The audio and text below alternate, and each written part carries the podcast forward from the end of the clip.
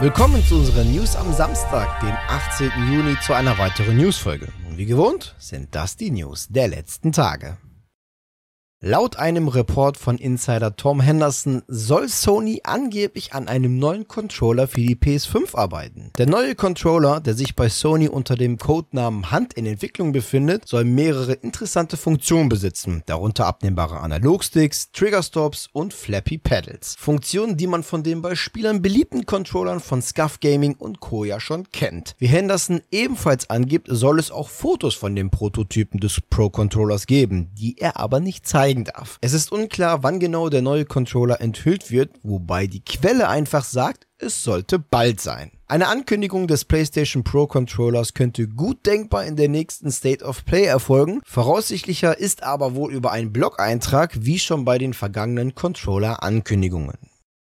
Schon in einer unserer letzten Newsfolgen berichteten wir ja davon, dass sich mehrere Serien und Filme in der Produktion bei PlayStation Productions, der Film- und Serienproduktion von Sony PlayStation befinden. Neben einer Adaption von God of War, welche man mit Amazon und einer von Horizon, die man mit Netflix umsetzt, soll sich auch ein Gran Turismo Film in Arbeit befinden, der laut Sony sogar schon nächstes Jahr erscheinen soll. Das Online-Magazin Deadline berichtet sogar vom konkreten Erscheinungsdatum am 11. August 2023. 2023. Produziert wird der Film von Columbia Pictures unter der Regie von Neil Blomkamp, bekannt durch Filme wie Chappie, Elysium und District 9. Die Story von Drehbuchautor Jason Hall soll laut Sony auf einer wahren Geschichte basieren, wo ein jugendlicher Gran Turismo-Spieler aufgrund seiner Spielfähigkeiten zu einem echten professionellen Rennfahrer wird. Dies deutet darauf hin, dass der Film auf dem GT Academy Wettbewerb basieren könnte. Eines der bemerkenswertesten realen Erfolgsgeschichten der GT Academy ist die des britischen Rennfahrers Jan Mardenborough, der 2011 die Academy gewann und seitdem an der GP3-Serie, den 24 Stunden von Le Mans und der japanischen Super GT-Serie teilnimmt.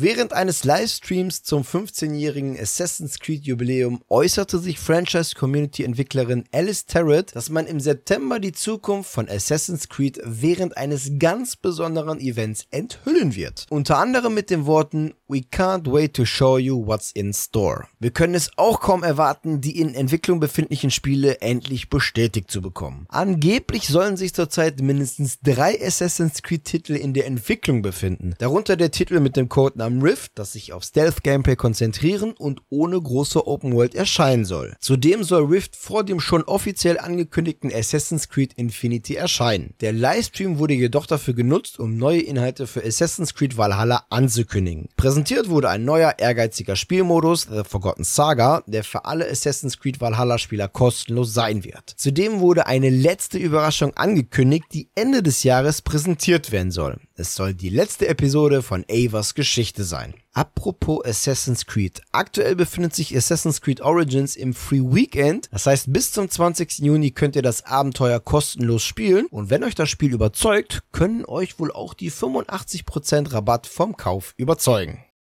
Overwatch 2 hat eine Roadmap für die ersten zwei Seasons des Gratis-Shooter bekannt gegeben. Mit einer echt großen Überraschung. Und zwar soll Overwatch 2 ohne Lootboxen daherkommen. Das Spiel soll ein Live-Service-Modell haben mit kostenlosen Seasons, die alle neun Wochen wechseln. Statt den Lootboxen sollen Spieler neue Gegenstände diesmal direkt über einen Battle Pass und einen regelmäßig geupdateten Ingame-Shop freischalten können. Am 4. Oktober soll die erste Season erscheinen mit drei neuen Helden, sechs neuen Maps und über 30 neuen Skins. Weiter geht's dann am 6. Dezember, nämlich mit der zweiten Season und auch hier erscheint dann ein neuer Tankheld, eine neue Karte und auch über 30 neue Skins. Im nächsten Jahr soll dann auch ein Story-Modus erscheinen. Wann dieser Modus allerdings live gehen soll, wurde von Blizzard nicht bekannt gegeben.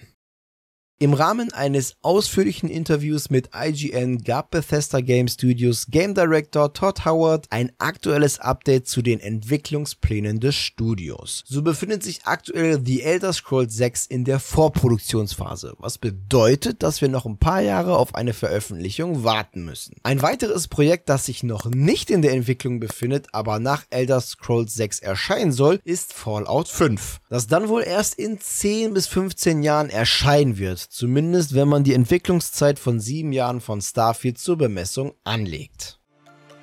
So, das waren sie. Die News der vergangenen Tage. An dieser Stelle verabschiede ich mich wieder von euch. Danke fürs Zusehen. Wenn euch die Folge gefallen hat, dann würden wir uns natürlich über eine positive Bewertung freuen und natürlich auch über eure Kommentare auf YouTube. Und damit ihr keines unserer Newsfolgen verpasst, lasst einfach ein Abo bzw. Follow da. Und bei YouTube natürlich nicht vergessen, das Glöckchen zu aktivieren. Die nächste Newsfolge es am kommenden Mittwoch. Bis dahin bleibt gesund und guten Loot euch. Ciao.